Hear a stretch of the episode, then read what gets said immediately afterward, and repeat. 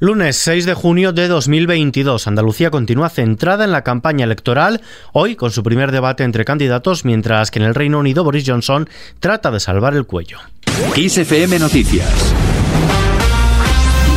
Con Ismael Arranz. ¿Qué tal? Yolanda Díaz pide dar un paso más en el decreto anticrisis con nuevas ayudas. La vicepresidenta segunda del Gobierno y ministra de Trabajo, Yolanda Díaz, ha valorado las medidas del Real Decreto de Respuesta Económica a la crisis provocada por la guerra de Ucrania, pero ha pedido ir un paso más allá para que repercutan en los colectivos que más lo necesitan. Yolanda Díaz. Mm, nos creemos que no que atinxa subvencións dos eh, hidrocarburos, mm, sí mm, creemos que non é correcto seguir subvencionando sin sesgo eh, de renta e ademais seguir eh, subvencionando mm, bueno, eh, combustibles fósiles.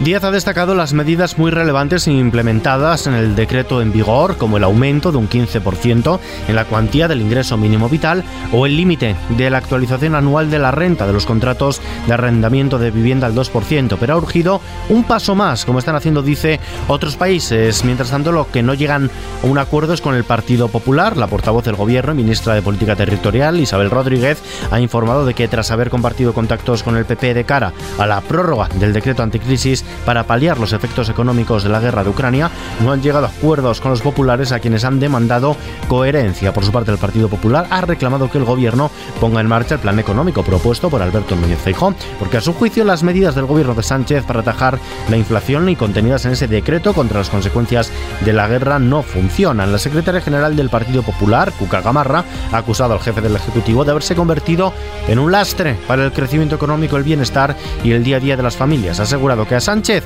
solo le importa seguir recaudando en lugar de poner el exceso de recaudación en los bolsillos de los españoles. Cuca Gamarra.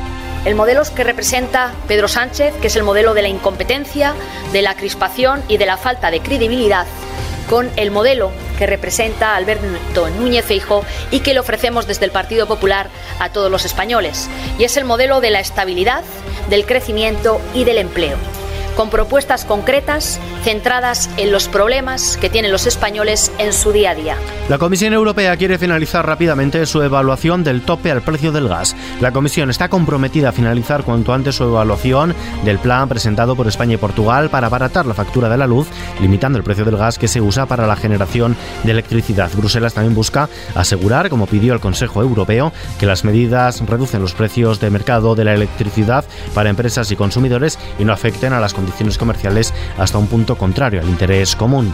También fuera de nuestras fronteras, Boris Johnson está en la cuerda floja. El primer ministro británico está siendo sometido a una moción de censura interna después de que el Partido Conservador haya recibido el número de peticiones necesarias para poner en marcha este procedimiento en medio de las crecientes críticas en su contra por el conocido como Partygate. Mientras tanto, trata de salvar, como decimos, su cuello. Ha irrumpido en la sesión de los diputados conservadores que deciden su futuro, su posible destitución como primer ministro y ha realizado un llamamiento in extremis a evitar un día de la marmota. De vuelta a casa y en la página cultural, felicitaciones a Penélope Cruz. El presidente del gobierno, Pedro Sánchez, ha elogiado en un mensaje en Twitter el inmenso talento y las excepcionales interpretaciones de la actriz Penélope Cruz tras ser distinguida con el Premio Nacional de Cinematografía 2022. La actriz madrileña ha recibido el premio por unanimidad del jurado que reconoce al intérprete por todos los éxitos cosechados en 2021 que se unen a todos los recogidos en un una trayectoria excepcional. Y el Ayuntamiento de Valencia va a clausurar el año Berlanga, lo hace con un homenaje en Hollywood al cineasta valenciano, por motivo de su participación en la 34 edición de los premios Oscar, en la que su cinta Plácido estuvo nominada en la categoría de mejor película de habla no inglesa. La bolsa española, por su parte, ha subido el 1,28% este lunes, ha recuperado el nivel de los 8.800 puntos, impulsada por el avance de las plazas internacionales y de la banca. De este modo, el principal indicador del Parque Nacional, el IBEX 35 se pone en los 8.836 enteros. Y terminamos. Este era el sonido del tradicional salto a la reja del Rocío tras dos años de pandemia que ha llegado de forma agridulce. El ansiado reencuentro de los rocieros con la Virgen del Rocío en su aldea este lunes de Pentecostés, después de que lo que tendría que haber sido un largo paseo por sus calles en esa visita de agradecimiento a las hermandades filiales haya suspendido por la rotura del paso. Desde el Rocío nos despedimos hoy. La información continúa actualizada en XFM y ampliada aquí en nuestro podcast XFM Noticias. Gustavo Luna en la parte técnica. Un saludo de Ismael Hasta mañana.